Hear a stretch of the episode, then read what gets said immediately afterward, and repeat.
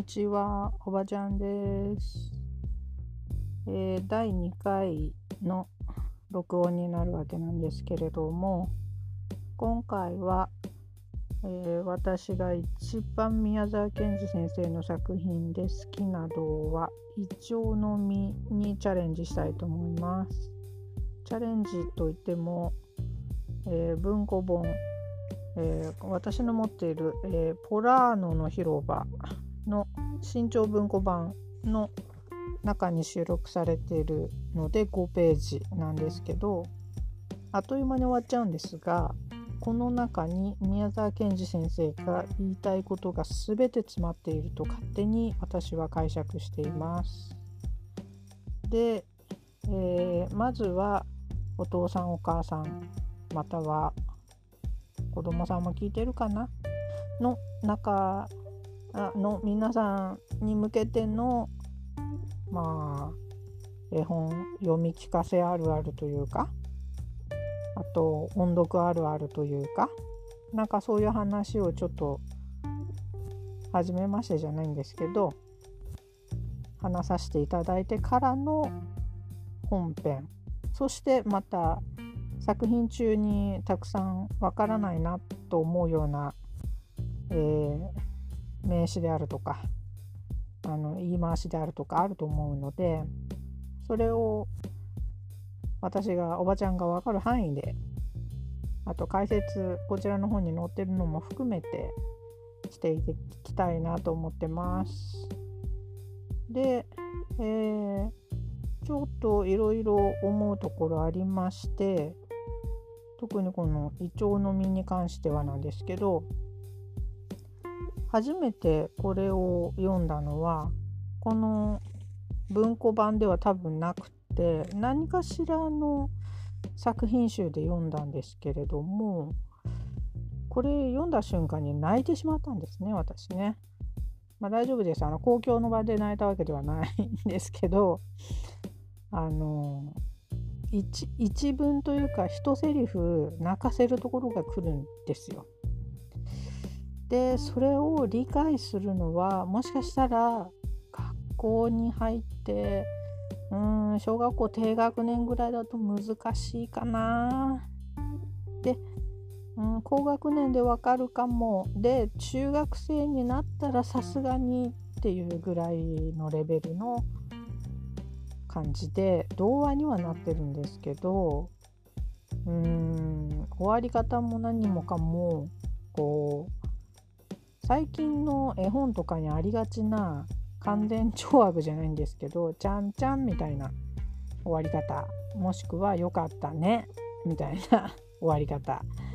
ではないのでうーんどうなのかなと思うんですけど心に響く部分がたくさんあると思うのでそれをできれば子どもたちが分かってくれたらいいなぁなんて思います。で、えー、この作品「イチョウの実」に関してだけの話ですが大島由美子先生という漫画家さんがいらっしゃいましてあの昔から活躍していてでもう世代的におばちゃんよりもずっと前から活動してらっしゃる方なので知ってる人は知っているし最近の子は知らない人の方が多いかもしれないですね。でもおばあちゃんにとってはかなりツボにはまる作家さん作家さんというか漫画家さんだったので、あのー、ずっと本集めてたりしてたんですけどその中でこのイチョウの実を大島先生が漫画化してくれたのがあったんですね。で宮沢賢治ファンとしては大島由美子ファンでもあるんですけどやっぱりちょっと違和感というか大島先生の考えるこのイチョウの実のワールド感とおばちゃんの考えるワールド感ではちょっと多少の差があったのでおすすめとまではいかないんですけどそういうふうに、えー、有名な漫画家さんも書いたりもするような作品なんですよってことは言っておきたいかなと思います。とですね、えー、読み聞かせに関して言いたいこととかあと朗読に関して言いたいこととかもここでポツポツ話していこうと思うんですけどまだうちの娘がうん小学校上がる前ぐらいですかね児童館と呼ばれるところがありましてだいたい家の中だけだと煮詰まってくるんですよね子育てって。1人親1人だけでいてでテレビとかずっと島次郎とか見せてるわけにもいかないですしでお友達作ったりママ友作りたいかなみたいな人が児童館とかに行ってそうすると絵本があったりあと催し物あったりあとなんかママ友もいたりするのでちょっとコミュニケーション能力のある方だったらママ友できやすいと思うんですけど私は全くそういうつもりもなくちょっとだけ行ったことあったんですね。で催し物もなかったので静かにみんな子供たちがそこら辺のおもちゃをあの持ってきたりあと置いてあったりするもので遊んでてあと読み聞かせとかしてるお母さんがいたんですよ。絵本があるので。で子供さんがこれ読んでって持ってきたものをお母さんのお膝とかに座ってお母さんが読むんですけどそれがなんつうのかなうんお母さんも楽しそう、うん、ならあんまり引っかかんなかったんですけどすごく鮮明になぜか覚えてるっていうのはつまらなそうだったんですよね。もしくは恥ずかしそうって言ったらいいんですかね。一応子供たちだけほっぽらかしていくわけにいかないんでそこら辺にお母さん方がいるわけですよ。で絵本をあそこのお母さん読み始めたわよと。で皆さん見るわけですね。でまあずっと聞いてるお母さんなんかいるわけないんですけどあのそのお母さんもあんまり他の人とこうわーわー喋ってる風じゃなかったので初心者お母さんが頑張って読み始めたということで棒読みセリフの部分も全部一緒くたなので子供はちゃんとふんふんって聞いてるんですけど、まあ、子供なりにね字は分かんなくてもお母さんが読んでくれてるってことが嬉しかったりしてね。であそっかそっかみたいに分かってるとは思うんだけどこれお母さんつまんないんじゃないかなって思ったんですよ。で別にそれを指摘する人も誰もいないし自由なんですけどどう読もうがねでどう聞こうがも自由なんですけどそのお母さんとかを見ていて私は自分の読み聞かせだいぶ独特だなってしみじみ思ったんですよ。で自分の家に自分本好きなんでめちゃめちゃ生まれる前から絵本なんか山ほどあったので生まれたら読んであげようっていう本があったんですね。でそれをまあ普通に読んでたんですけど私にとって普通なんですけどそれが何て言うかなあの山梨を聞いていただくと分かるんですけどだいぶ入り込んで読んでるんですね私。であの某漫画家さん子育てを描いてあの一躍有名になった某漫画家の女性の方いらっしゃるんですけど名言を言っておりまして子育ては恥を捨てることであると。でもっともだと思ってたんですね。うん、でも自分が実際親になって子供に話を聞かせるってなった時に本が好きじゃなかったり読むのが好きでもなかったらまあでもあんな風だろうなっていう読み方だったお母さんだったので私は本も好きで読むのも好きだったという意味もあって差があると。でもそこにプラスして恥を捨てることさえできれば無敵なんじゃないかと思ったんですよ。である図書館に行った時に子供が「お母さんこれ読んで」って言って持ってきたんですけど図書館って静かにしてなきゃいけないんですけどあのなんとなくガラガラだったしいっかと思って、まあ、そこ幼児コーナーだったのでね、えー、お父さんお母さんとも一緒に座ってみましょうねみたいな空気感だったので、えー、一冊読み始めたんですよ私が。そうしましたら、まあ娘はいつも通り聞いてるんですけど、ふんふんってキャッキャって聞いてるんですけど、全然知らない子供寄ってきましてね。その子も一緒に 最後まで聞いてくれまして、な、なんつうか、あ、やっぱ、これでいいんだと思いました。で、その子供が寄ってきた時点で急にはずいなって思って棒読みになったりしてもおかしいしうーんっていうか恥ずかしいっていう感覚があんまり私になかったので「おお来たかよ聞け聞け」みたいな 感じだったんであのめっちゃ頑張って読んだんですけど、うん、分かるようにね。ということであの本読むの苦手と思ってるお母さんも一回恥を捨ててですね誰ももしも見てない家の中だったらもう何したっていいんですよ。もうリアクションを大きくとって声張ってそんでお笑い芸人並みにこここうでああだよねブヒャヒャみたいなぐらいのツッコミやボケを入れ込んでね絵本の中身を破壊してでもいいから笑い取ろうぐらいでやっていいんじゃないかなと思います。そうすると子供もあ読み聞かせってお母さんも楽しそうにしてる。でなんかテレビと同じぐらいお母さん面白いやみたいなんで好きになってくれるかもしれないですね本のこと。そして世界中が本好きの子供で埋まっていけばいいという本好き世界征服ですね。そういう感じの子育ての理想論ですね。私の中の。を、えー、急に披露しつつえー、今回はこれ何のために録音してんでしょうかね私ね。あの本編の感動する方に入っていきたいと思います。では本編「イチョウの実」をお聴きください。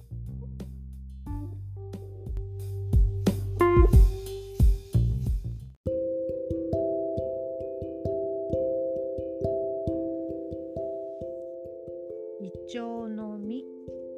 宮沢健二空のてっぺんなんか冷たくって冷たくってまるでカチカチの焼きをかけた鋼です。そして星がいっぱいです。けれども東の空はもう優しい気境の花びらのように怪しい底光を始めました。その明け方の空の下。昼の鳥でも行かない高いところを鋭い霜のかけらが風に流されてサラサラサラサラサラ南の方へ飛んで行きました。実にそのかすかな音が丘の上の一本一丁の木に聞こえるくらい澄み切った明け方です。イチョウの実はみんな一度に目を覚ましました。そしてドキッとしたのです。今日こそは確かに旅立ちの日でした。みんなも前からそう思っていましたし昨日の夕方やってきた2羽のカラスもそう言いました。僕なんか落ちる途中で目が回らないだろうか。一つの実が言いました。よく目をつぶっていけばいいさ。もう一つが答えました。そうだ。忘れていた。僕水筒に水を詰めておくんだった。僕はね水筒の他に発火水を用意したよ。少しやろうか。旅へ出てあんまり心持ちの悪い時はちょっと飲むといいってお母さんが言ったぜ。なぜお母さんは僕へはくれないんだろう？だから僕あげるよ。お母さん悪く思っちゃすまないよ。そうです。このイチョウの木はお母さんでした。今年は1000人の金色の子供が生まれたのです。そして今日こそ子供らがみんな一緒に旅に立つのです。お母さんはそれをあんまり悲しんで扇形の金の髪の毛を昨日までにみんな落としてしまいました。ねえ、私、どんなとこへ行くのかしら。一人のイチョウの女の子が空を見上げてつぶやくように言いました。私だってわからないわ。どこへも行きたくないわね。もう一人が言いました。私、どんな目にあってもいいから、お母さんのとこにいたいわ。だっていけないんですって。風が毎日そう言ったわ。嫌だわね。そして私たちもみんなバラバラに別れてしまうんでしょええ、そうよ。もう私何にもいらないわ。私もよ。今までいろいろわがままばっかしって許してくださいね。あら、私こそ、私こそだわ。許してちょうだい。東の空の気境の花びらはもういつかしぼんだように力なくなり朝の白光が現れ始めました星が一つずつ消えてゆきます木の一番一番高いところにいた2人のイチョウの男の子が言いました空もう明るくなったぞ嬉しいな僕はきっと金色のお星様になるんだよ。僕もなるよ。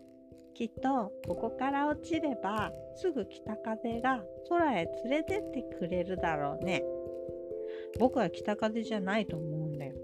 北風は親切じゃないんだよ。僕はきっと鳥さんだろうと思うね。そうだ。きっと鳥さんだ。鳥さんは偉いんだよ。ここから遠くてまるで見えなくなるまで一息に飛んでゆくんだからね頼んだら僕ら2人くらいきっといっぺんに青空まで連れて行ってくれるぜ頼んでみようか早く来るといいなその少し下でもう2人が言いました僕は一番初めに杏ズの王様のお城を訪ねるよそしてお姫様をさらっていった化け物を退治するんだ。そんな化け物がきっとどこかにあるね。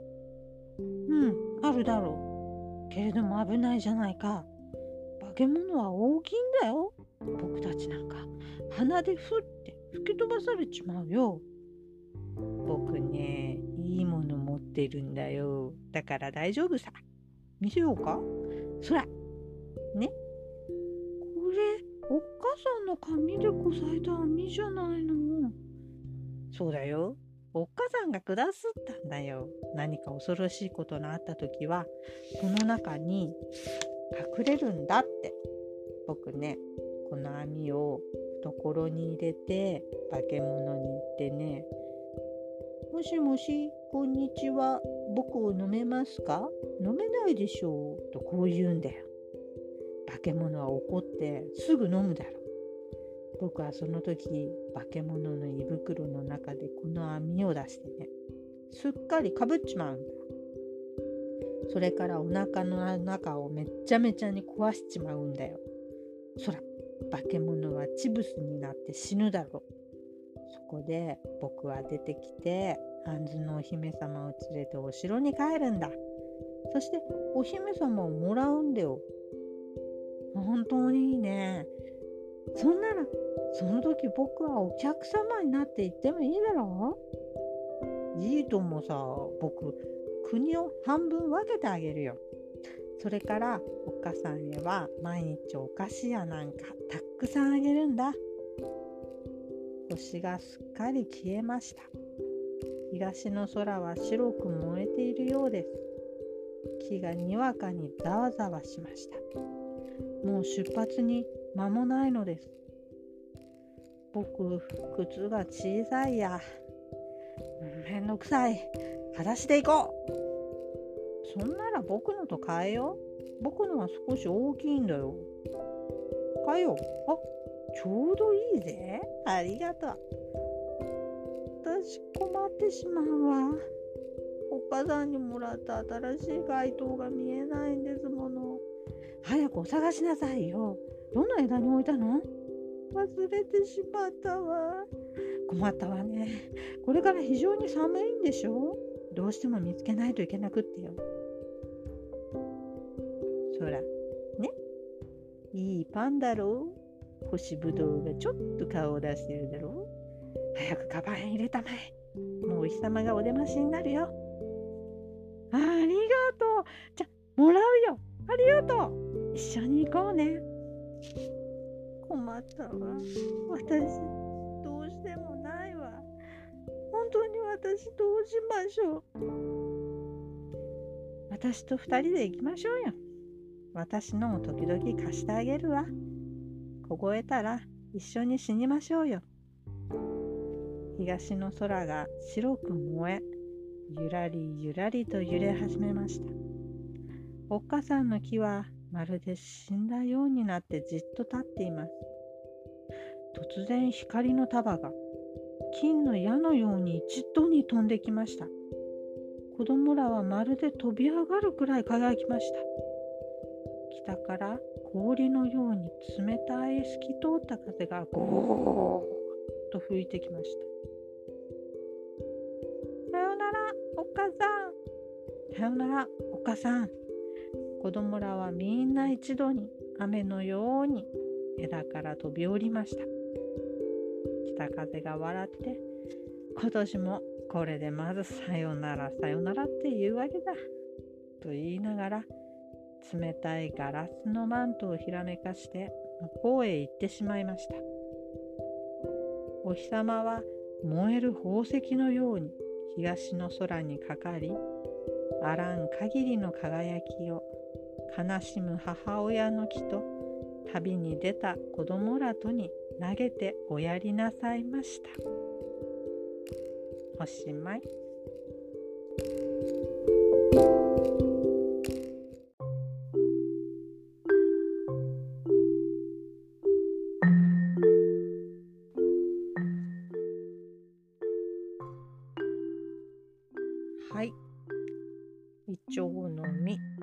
いただけたでしょうか？これから解説、えー、ちょっと分かりにくい言葉などを、えー、付け足しで子供にも分かりやすいように説明していきたいと思うんですけども、まずはおばちゃん謝らせてください。今回から、えー、ママイクを導入したんですけれども、これね、安物、ものすごい安いものを買ったんだよね。そしたら、最初首元につけてたんだけど、すんげえちっちゃくしか録音できなくって、今度手に持ってやったら距離感がわからないという感じで、あのボボボボボっていうのとか、あとなんかくぐもった感じとかは全くなくなったんだけど、ちょっと聞き取りづらいところがあったら、本当ごめん。としか言いようがありません。えー、もうちょっと聞いてくれる人が増えたら、マイクもバージョンアップするかもねって感じで。で、イチョウの実なん。ですけれども、みん。なはどう感じたん。でしょうかお父さん。お母さん。もですけどね。で、まず、みん。ながわかん。ないなと思ったのって途中でチブスっていう言葉出てくるんだけどこれ大人の人もだいぶわかんなくなってると思うんだけど、えー、感染症人から人に移ったりするタイプのねので腸チフスっていうのがあるのね。お腹が痛くなって熱が出てね。でピーピーお腹壊したりとかするやつで結構深刻に大変な病気なんです。でそれが流行った時期が日本にもありました外国にもあってねで多分ケンジさんはチブスって書いてるけど最近ではチフスっていうのがまあみんな言う言葉なのかな？表現する言葉として。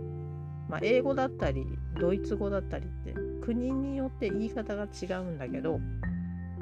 まあチブスも正解なんだよ。うん、でねこれイチョウの実の子たちがお話をみんなずっとしてるんだよね。でイチョウの実ってあの外側のやわやわの部分の実とあと中の種ねどっちもね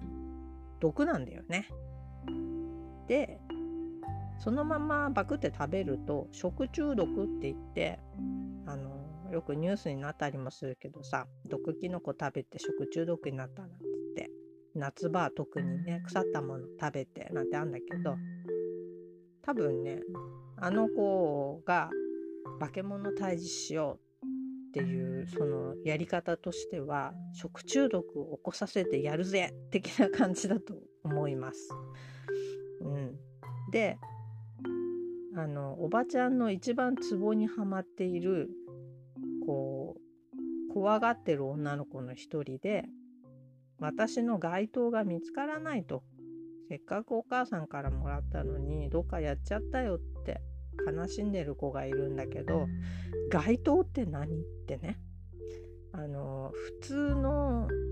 日常的には夜暗くなると道の端々にこう電柱じゃないもので棒状のものの上のところに明かりがついてるよね。あれ街灯って呼んだりするんだけどあれではなくってね昔の言い方で洋服の一番上に着る防寒寒さのための衣服のことを街灯と言います。今ではオーバーとかコートとかまあオーバーもあんま聞かないかなコート的なもんだよね。であの子は多分あんまり身がついてなくて多分この子危ないわねってお母さんから思って特別に何かくれたのかもしれないね。うん、心配だねあの子は。であと発火水を持ってる子もいたね。僕はお母さんから発火水をもらってなんで僕だ僕にはくれないんだろうなんてねもう一人の子が言ってた。で発火水っていうのはあの発火っていう言葉自体はカタカナで見たことがあるかもしれないみんなは。なんかスーッとするものだよね。でみんなメンタムとかメンタメメンソレータムなんてちょっとお父さんお母さんとかおじいちゃんおばあちゃんに塗ってもらったりしたことあるんじゃないかな。なんか痒かったりした時にね。あと鼻詰まってる時とかね 塗ってもらったりする。あれ、あれの成分が入っているのが日本に昔から生えてる発火って呼ばれる植物が。それのそこから作る飲み物があった。ちょっと今ではね作る人をちょっとアレンジしちゃっておしゃれ発火水みたいになってるからあのお母さんが検索して調べたものがこの中に出てくる発火水とは限らないんだけど。であとは外国の似たようなものだとペパーミントとかスペアミントみんなチョコミントとか好きじゃないかな。アイスとかあるよね。スーッとするけどチョコの味もしてうまいなみたいな。おばあちゃんは苦手なんだけどさ。ね。なんかああいう感じのものね。で飲み物になってると。で甘い。ちょっと甘い。それが発火水で、まあ、肝心の胃腸の実っていうものね。んでなんかちょっと生き物とかに詳しい子だったり植物好きな子だったら銀杏のことでしょ？って思うよね。でもちょっと違うんだよね。実っていうのって銀杏の周りについてる多分肉の部分のことを言いたいんだと。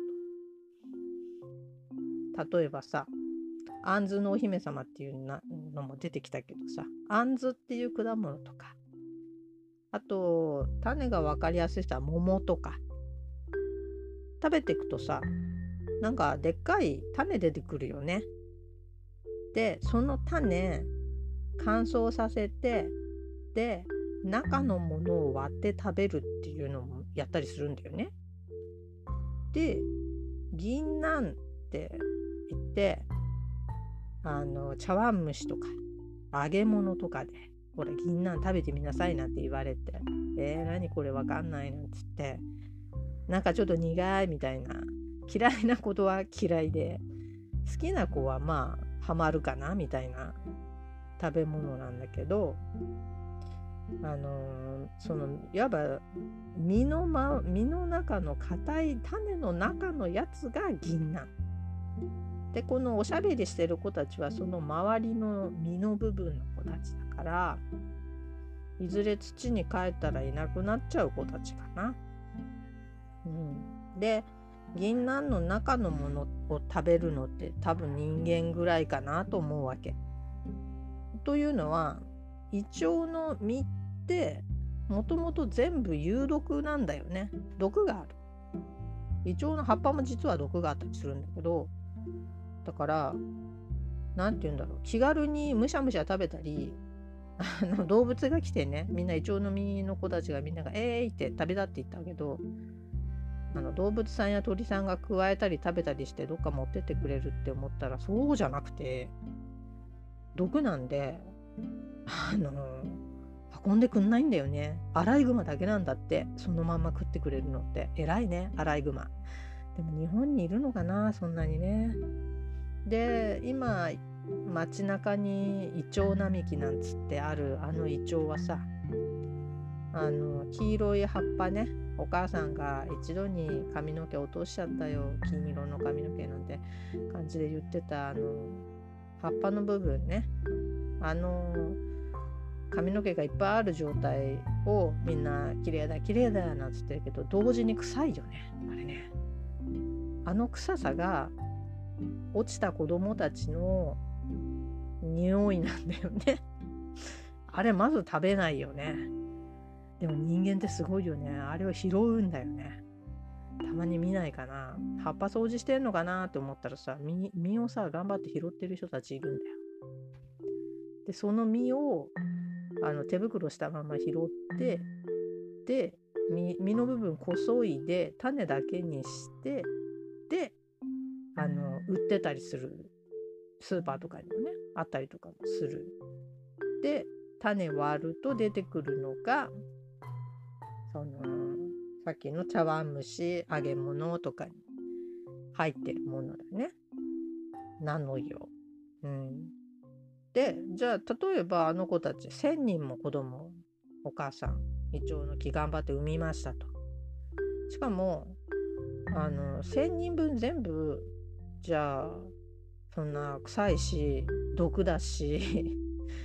あの生きていけんの？って思ったら難しいよね。その難しさっていうのはまだケンジ先生の頃は違かったかもしれないんだけど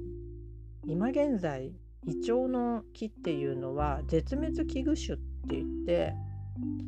もうこの地球からはいなくなってしまうかもしれないっていう生き物に与えられるね名前が名前というか区分があるんだけど分け方の。その中にもう入っちゃっててなくいなくなっちゃうかもしれない。植物っていうか木なのね。樹木。でイチョウって生きている化石って言われるぐらい昔昔から地球上に生えててだからとっても不思議な生き物なんだよ。でこのさ胃腸っていうのが、うん、実がなる時にさ2粒ずつペアになってる。だからこれお話の中でもずっと誰かが喋って誰かが返すっていうのをずっと繰り返してておばちゃん分かりやすいようにある程度ここはねを変えてね言い方変えて喋ったんだけど分かってくれたかなあの対話形式っていうんだけどこれがあの胃腸の実の状態を表してるんだよ。ペアなんだね。でもペアだけど落っこちたらもうバラバラ。ずっとペアなわけじゃないから。一緒に行きましょうねって言ってるけどバラバラになっちゃうの。うん、切ないね。で「ガラスのマント」っていう言葉も最後出てきてさ北風さんが笑いながらさ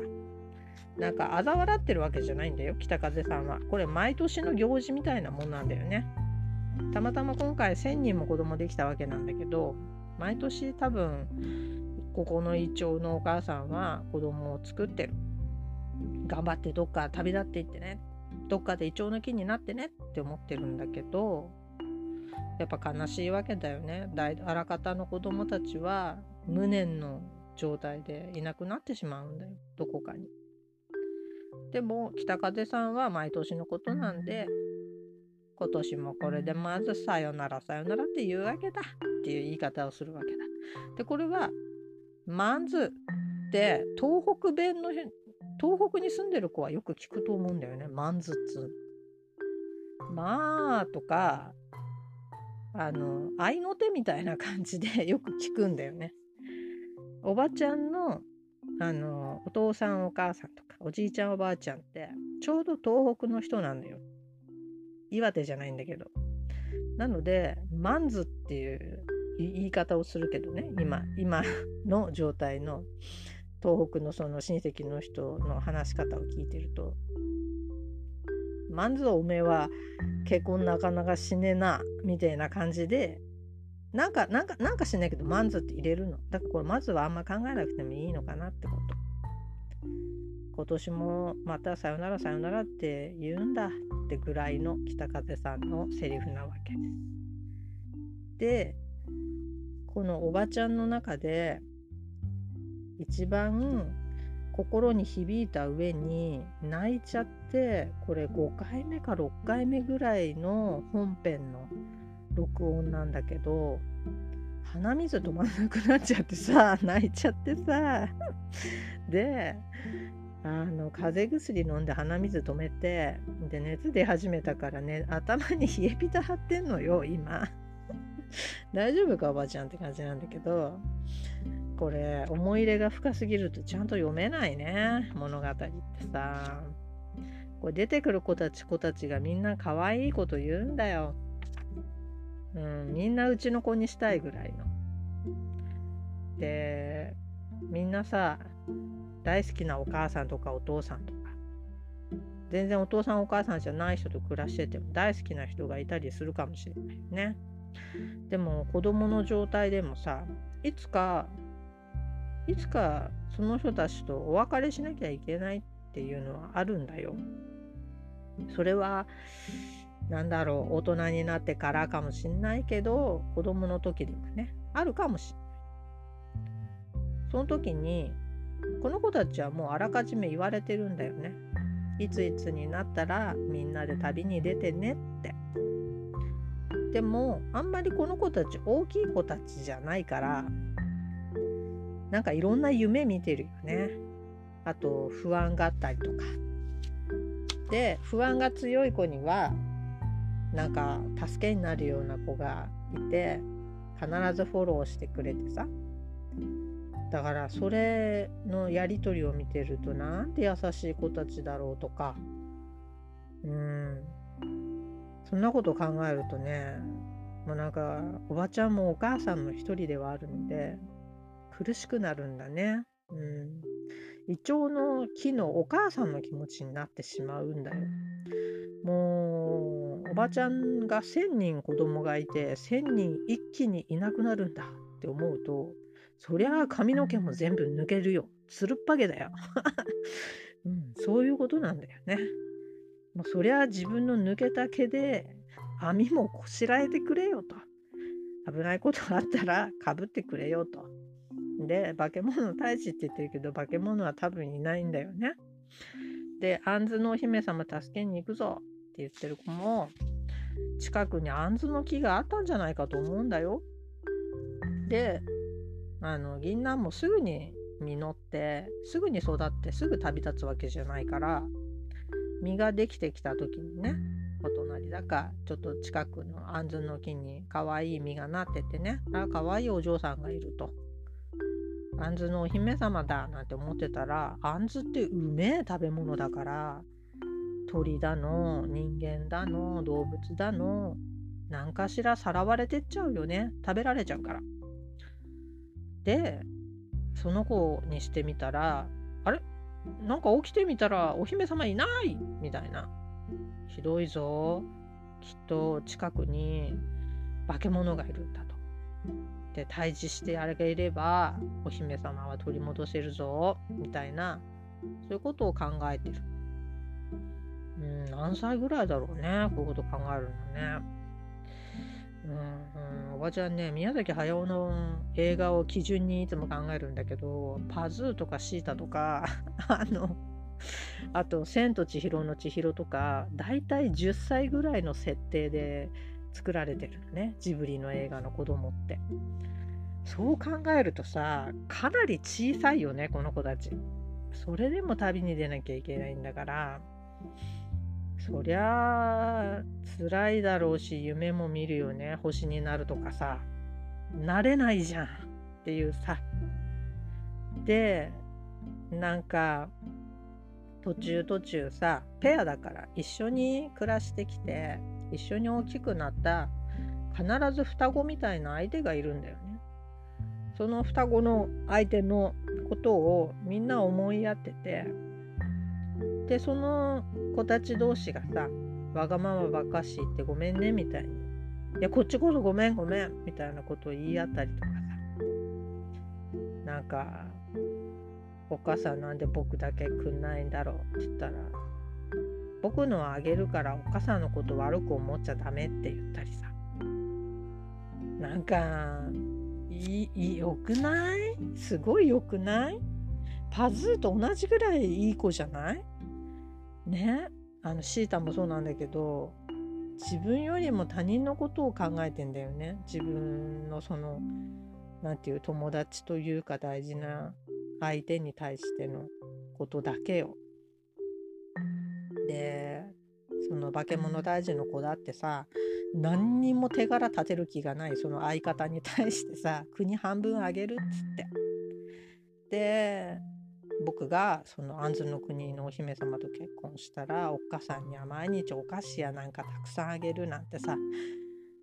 ないじゃん。絶対ないじゃん。うんいい子っていうさあと干しぶどうパンもね今普通にそこら辺に売ってるよ。コンビニとかさ山崎パンでも第一パンでもあると思うんだけど 神戸パンでも。でもねこの時代干しぶどうが入ってる美味しそうなパンなんてそうそう多分なくなくってパン自体が少ないと思うんだけどそれをさあの相方相方ってあの双子のね片割れにね早く早くカバンに入れなよってね誰にも見られないような感じでね。もうすぐ出発だからさなんて。その譲譲るんだよね。自分はさ多分いらないから君にあげるよってことなんだと思うんだけどそれに対しても一緒に行こうねって言ってたりとかあと一番もうここだけでもうおばちゃんはね丼3杯涙の塩で飯が食えるよぐらいのところがマントがなくなって最後マントがないまんま出かけなきゃいけなくなっちゃった女の子の身の子だね。で一緒に探してくれてたそのお友達がさそのどうしようってで困ったをその子に2人で一緒に行きましょうって。私の時々貸してあげるわ。凍えたら一緒に死にましょうよ。この死にましょうよ。ってバルスと同じぐらいに感動できる言葉じゃないか？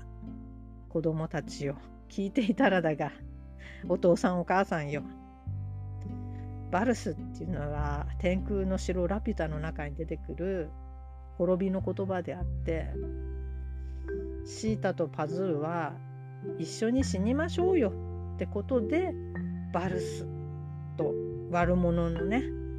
もう一番もうこの人はこの人はもういなくなってもいいでしょみたいなやつに向かって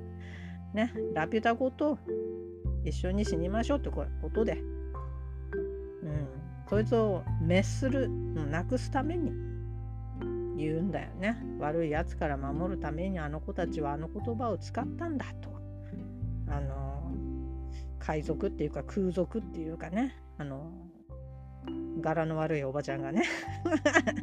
おばあちゃんに見えるけどおばあちゃんがね。うん。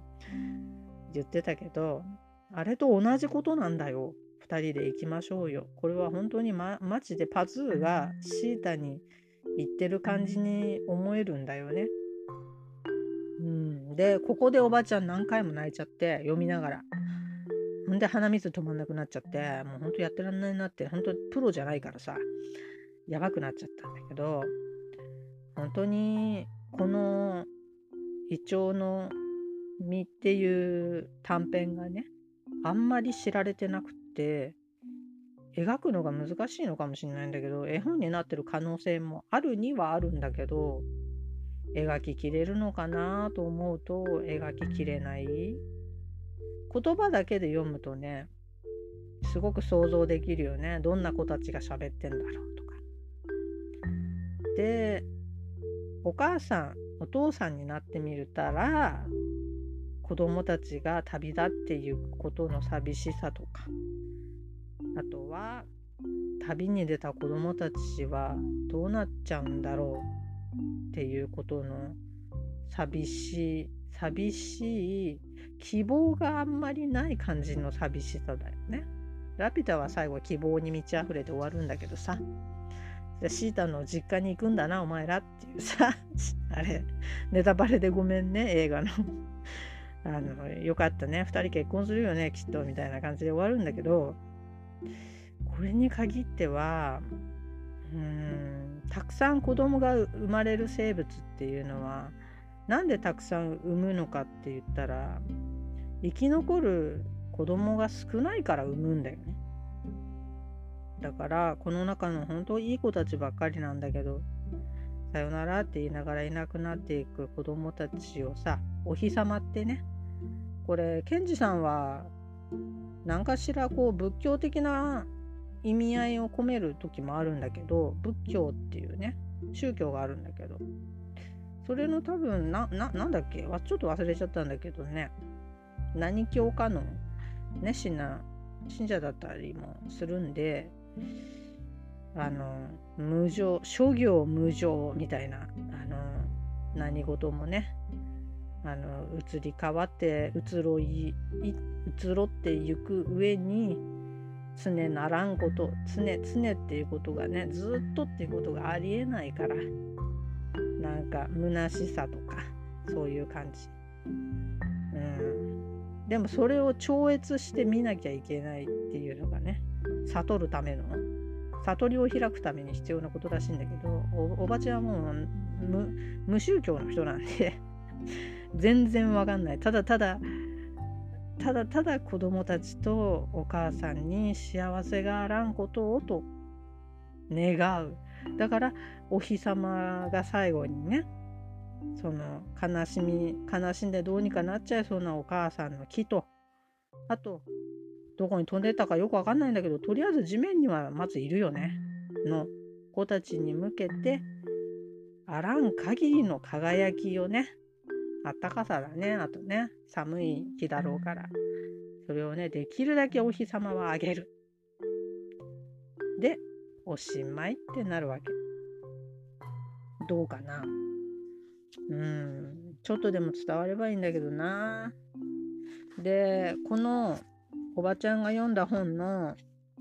仲介って呼ぶあの説明のところだとね大したこと書かれてないのよね。あの桔梗の花びらのようって桔梗もね都心部に住んでる子でも桔梗ってなんとなくお花のことを想像できると思うし薄紫色のね秋の花の代名詞みたいな感じでよくよく出てくる名前だね桔梗って。であとガラスのマントねあの北北風さんを表す時にあの宮沢賢治先生は「ガラスのマント」って出てくるんだけどこれガラスのマントって聞いたことあるよってなんか思った子ももしかしたらいるかもしれない。それって風の又三郎の特徴的な服装って書いてあるね。うん。で他の童話だとね北風又三郎っていうね あの双子なの？それとも同一人物？みたいなコマで登場するからガラスのマントっていうのはまあ又三郎なのかもしんないよね。この笑ってあの東北弁で「今年もこれでまんずさよならさよなら」っていうわけだ？みたいな ことを言っているやつが うん又三郎出てきたみたいな感じだね。うん、でもそれ違う可能性もあるんだけどさただガラスのマントって書きたかっただけかもしれないんだけどね。という感じで、うん、おばちゃんのえらい長い解説全部聞いてくれてたら本当ありがとうって感じなんだけどちょっとでもイチョウの実っていう話が好きになってくれたら本当嬉しいです。次回の朗読は本編自体を 2, 部2部公式にする感じで考えています。もう次のお話も決まっています。で結構長いんで、うん、ちょっと時間を置いてアップするかなと思っているので、えー、また見つけたら聞いてみてね。そういう感じでお父さんお母さんもまたよろしくお願いします。おばちゃんでした。